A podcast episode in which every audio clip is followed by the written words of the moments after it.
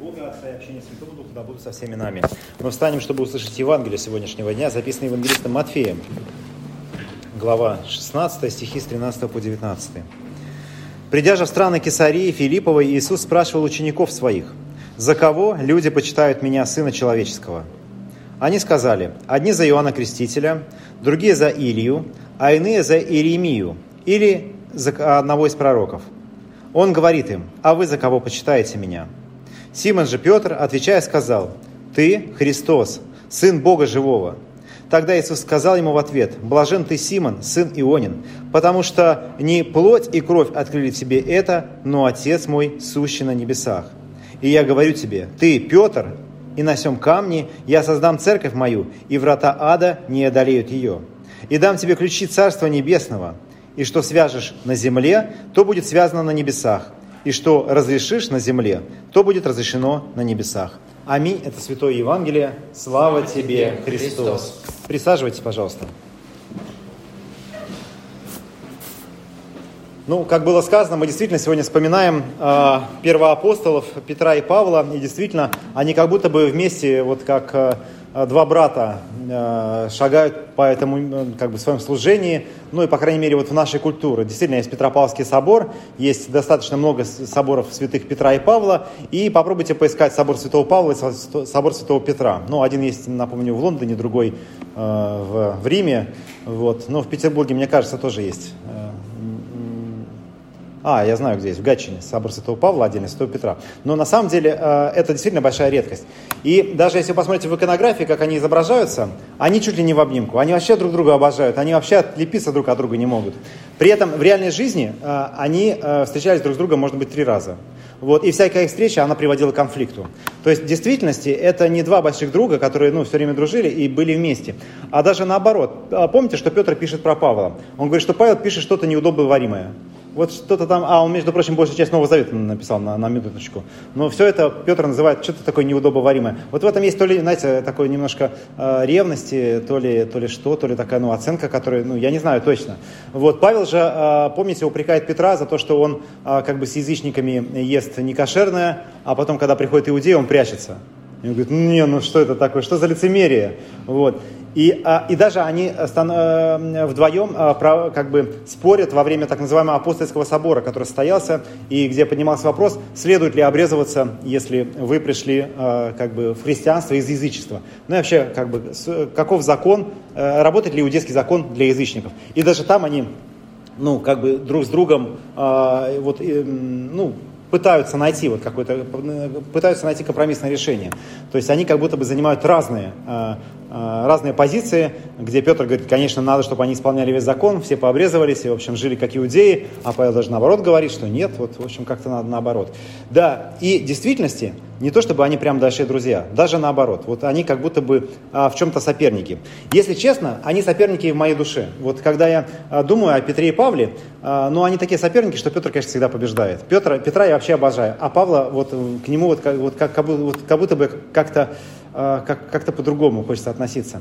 Ну, я не скрывал, конечно, и всегда говорил, что Петр мой любимый из апостолов, потому что он действительно живой. И вот когда ну, смотришь на Петра, он действительно вот какой-то настоящий. Он то ну, предает Христа, то, то готов идти за него, то там, ну, то меч берет. И даже вот в этом отрывке, который мы прочитали, что ты, Петр, на всем камне, э, значит, будет церковь стоят, и врата ада не одолеют ее. А по чуть позже, прочитайте там подальше, там помните, что Иисус говорит э, Петру? Отойди от меня, сатана. Потому что Петр начинает его уговаривать, э, это самое, не идти на крест и не воскресать в третий день. Потому что он говорит, сейчас я пойду на крест, воскресну в третий день. Я говорю, не надо, не надо, пожалей себя. И он говорит, отойди от меня, сатана, ты искушение, искушение для меня. То есть Петр, он действительно какой-то живой, а Павел супергерой. А если вы э, когда-нибудь, ну, э, размышляли о фигуре Павла, он действительно, он такой, вот, который, каким быть невозможно.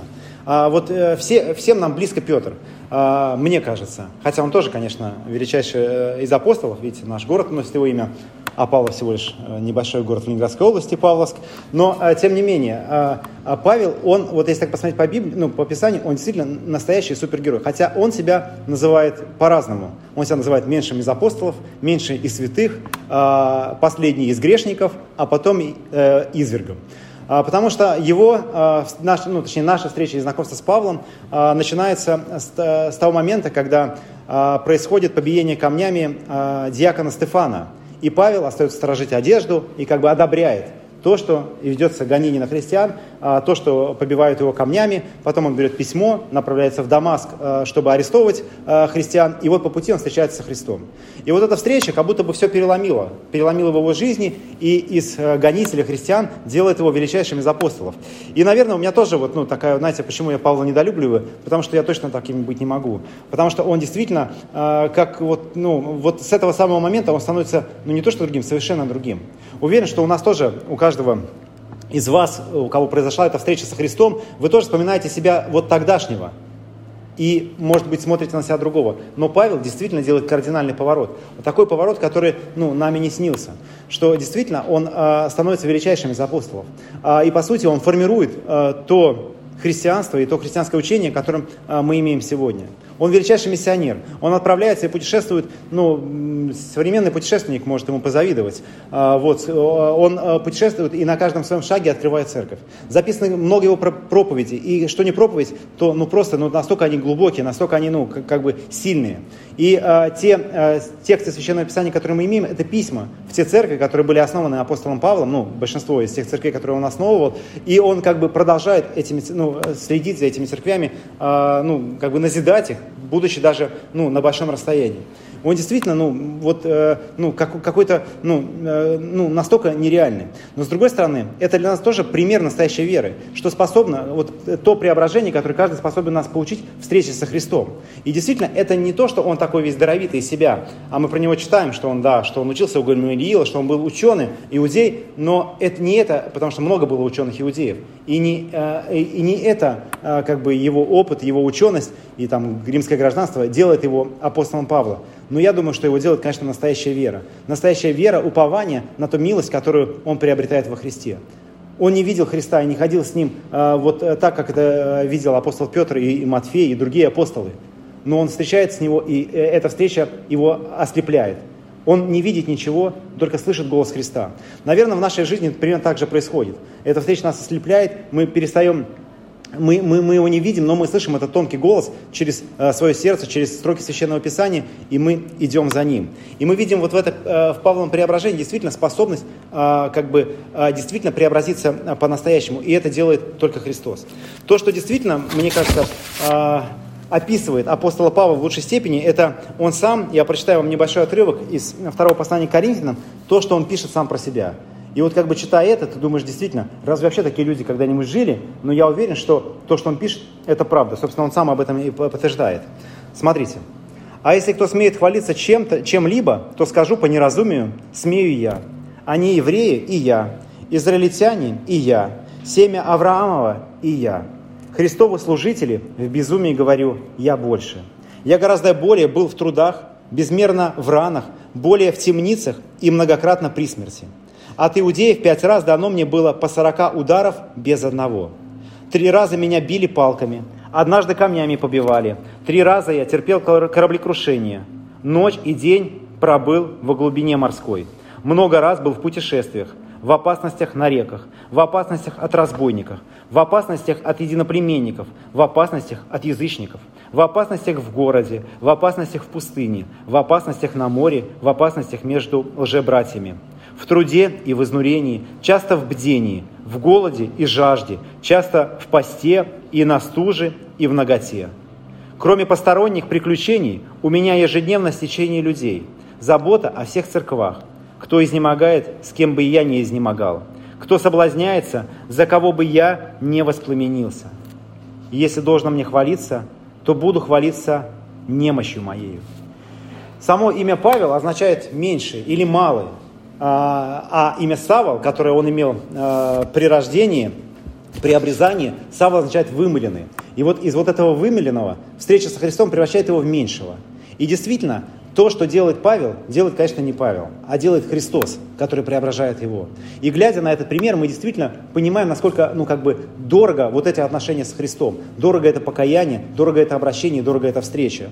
И пусть сегодняшний день нам тоже напомнит о том, что и наша вера, которую мы имеем, она к нам пришла благодаря таким людям. Благодаря, конечно, самому Павлу, благодаря тем людям, которые эту веру, веру передали. И скажу вам тоже, мы тоже стоим на перепутье поколений, потому что за нами последуют другие люди. И мы тоже можем быть, ну, как бы Павлами, а, ну, меньшими, если как бы в нас будет жить Христос. Помолимся. Всеблагой милосердный Господь, мы благодарим Тебя и славим за апостолов, за евангелистов, за тех людей, которые донесли до нас истину о прощении грехов, о, о, твоем, о Твоей милости, о пролитии Твоей крови на Голгофском кресте. Мы благодарим Тебя, Господи, за то, что Ты через этих людей сохранил церковь и сохранил Евангелие. Мы просим, Господи, пожалуйста, помоги и нам ежедневно иметь это обращение, как э, имел его Павел, отвращаясь от греха, стремясь к освященной жизни, стремясь к исполнению Твоей воли. Помоги нам не бояться тех бед, которые случаются с нами, но искать в своей жизни Твою волю. Благослови нас, Господи, на этом пути и даруй нам э, мужество, мудрость и любовь. Об этом мы молимся во имя Отца, Сына и Святого Духа. Аминь.